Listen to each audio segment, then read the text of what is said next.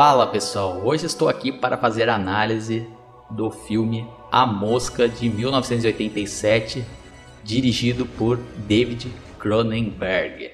O filme começa mostrando uma convenção de ciência na qual um cientista chamado Seth Brandley começa a puxar papo com uma jornalista dizendo que ele estava trabalhando em um projeto que iria mudar o mundo. E ela pensa que é apenas uma cantada furada e tenta dar o fora, mas ele insiste e consegue convencê-la a ir a seu laboratório.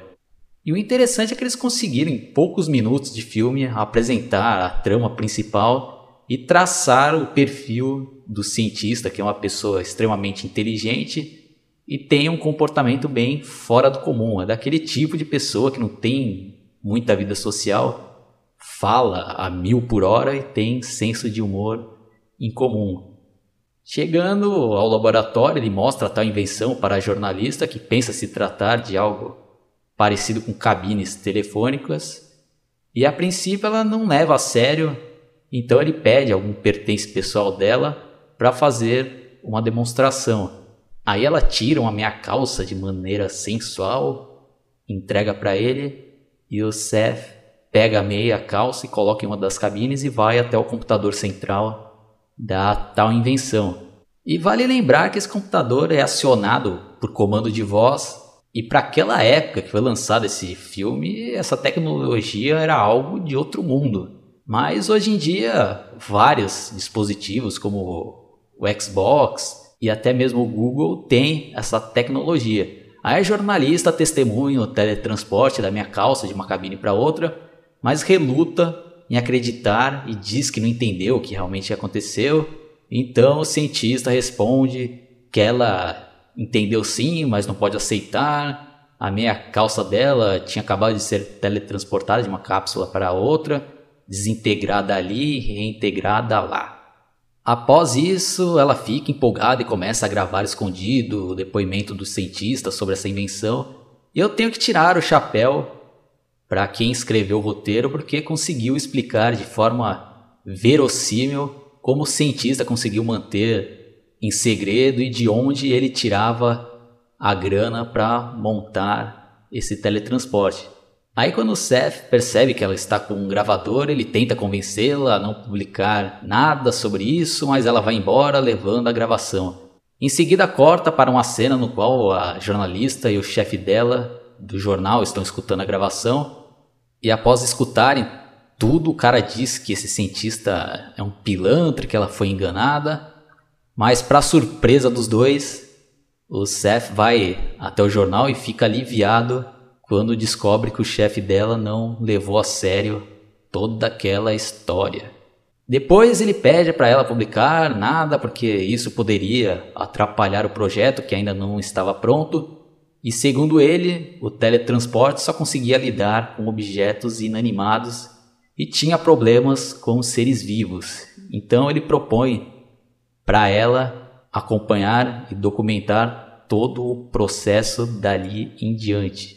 E com isso ela poderia escrever depois um livro sobre a maior invenção dos últimos tempos.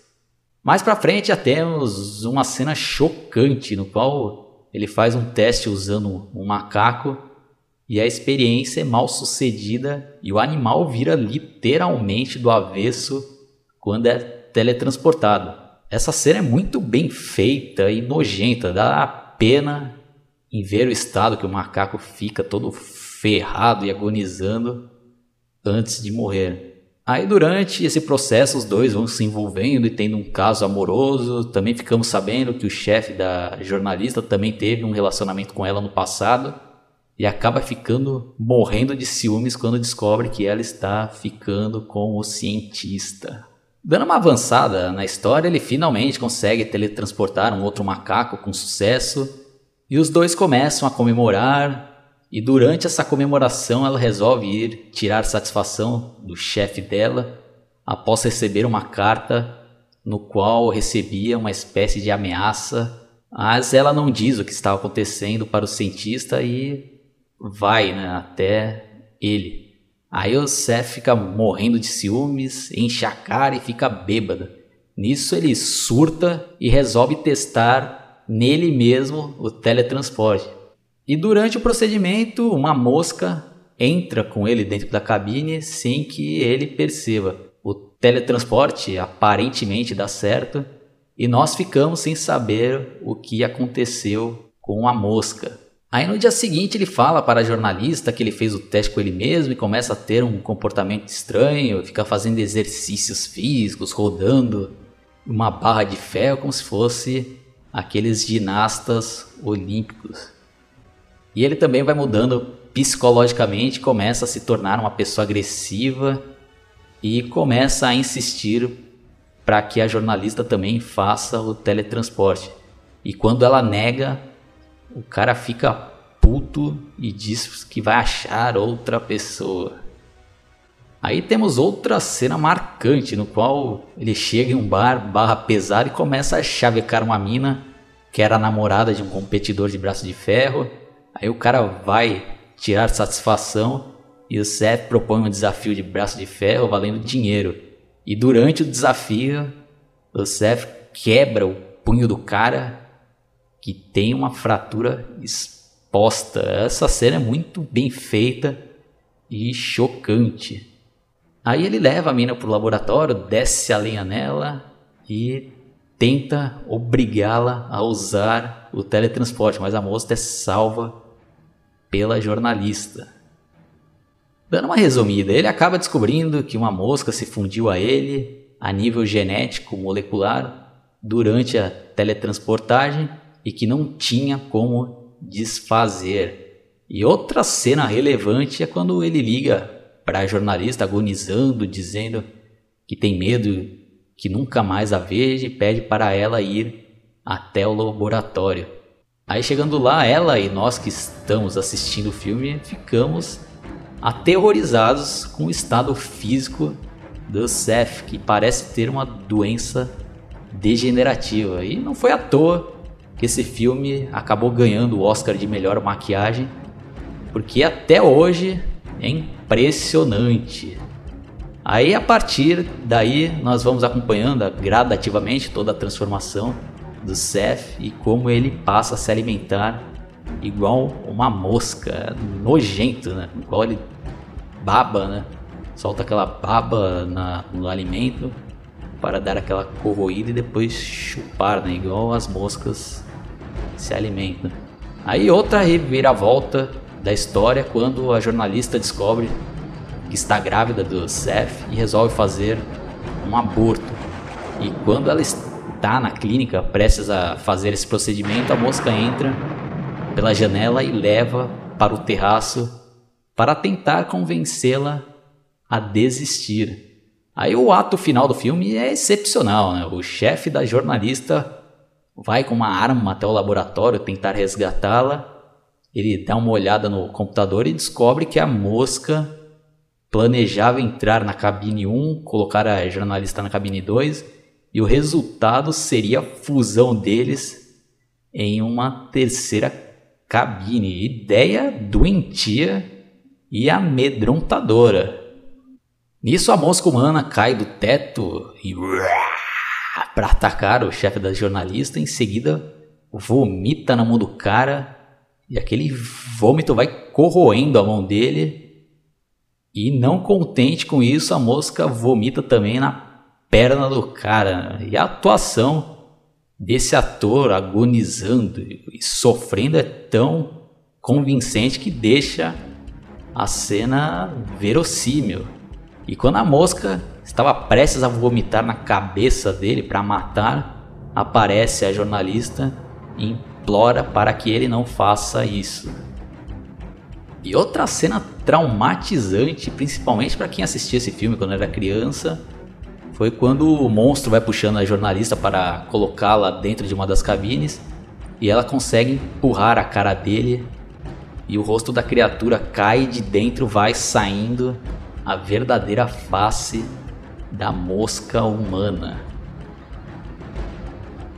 Resumindo ainda mais, aí depois a mosca humana consegue colocar a moça em uma das cabines e tenta entrar na outra. E segundos antes de começar a fusão, o chefe da jornalista consegue levantar, pegar a arma e dar um tiro nos cabos da cabine da moça e consegue salvá-la. Aí a mosca é teletransportada para a cabine 3 e sai de lá toda fodida, né? Saindo lá e a moça pega a arma, mas a princípio não tem coragem de atirar. E a trilha sonora, até esqueci já de citar, que é um dos pontos fortes desse filme, né? Que realmente traz toda aquela emoção que o filme pede, né? Aí a própria criatura vai até ela, segura o cano da arma e aponta para a própria cabeça, dando a entender que apesar de ter se transformado em uma aberração, ainda tinha consciência e pediu para ela tirar na cabeça para acabar com o sofrimento de todos. Cena emocionante isso daí. Aí a gente acaba se imaginando na pele tanto da mosca como da jornalista que acaba atirando. E confesso que a primeira vez que eu assisti esse filme, ele não saía da minha cabeça, fiquei refletindo sobre ele durante dias. E na minha opinião, esse filme merece nota 10, sem dúvidas nenhuma. É um dos melhores filmes de terror e ficção científica de todos os tempos. Eu tenho que dar os parabéns para a produção, que foi excepcional, a maquiagem, os efeitos especiais e a escolha do elenco.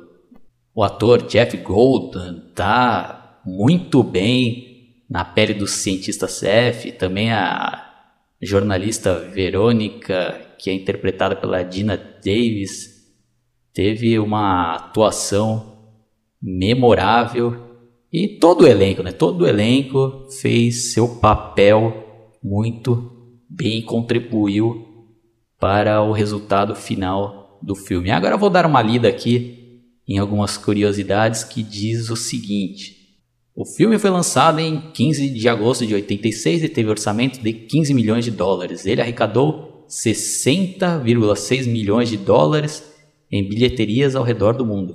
Fizeram A Mosca 2 onde o enredo se baseava na história do filho de Seth, que tinha características físicas e intelectuais acima do normal e era explorado por um grupo de cientistas. É, numa outra oportunidade eu vou fazer também uma análise dessa sequência que, na minha opinião, é um bom filme, né? não se compara ao primeiro, mas, mas eu achei bom. A Mosca ganhou o Oscar de melhor maquiagem de 87 e também o Saturn Award de melhor ator para Jeff Goldblum, melhor filme de terror e melhor caracterização. A Mosca é um remake de A Mosca da Cabeça Branca de 1958.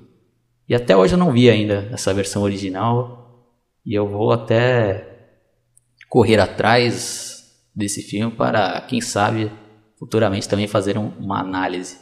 Originalmente, o diretor do projeto seria Tim Burton. A maquiagem do personagem de Jeff Goldblum levava cerca de 5 horas para ficar pronta.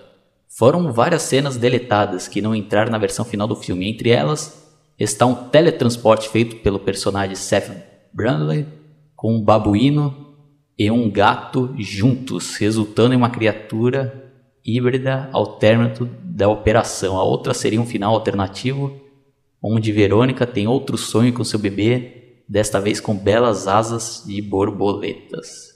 Cronenberg é considerado um dos melhores diretores do gênero terror do cinema e um dos poucos que conseguem aterrorizar de verdade. No filme, ele faz uma ponta como um ginecologista.